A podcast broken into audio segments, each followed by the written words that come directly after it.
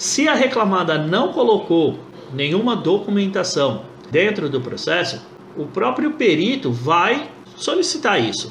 E aí, quando a empresa entregar, você como assistente da reclamada solicita uma cópia para você. Por quê? Artigo 473 do Código do Processo Civil.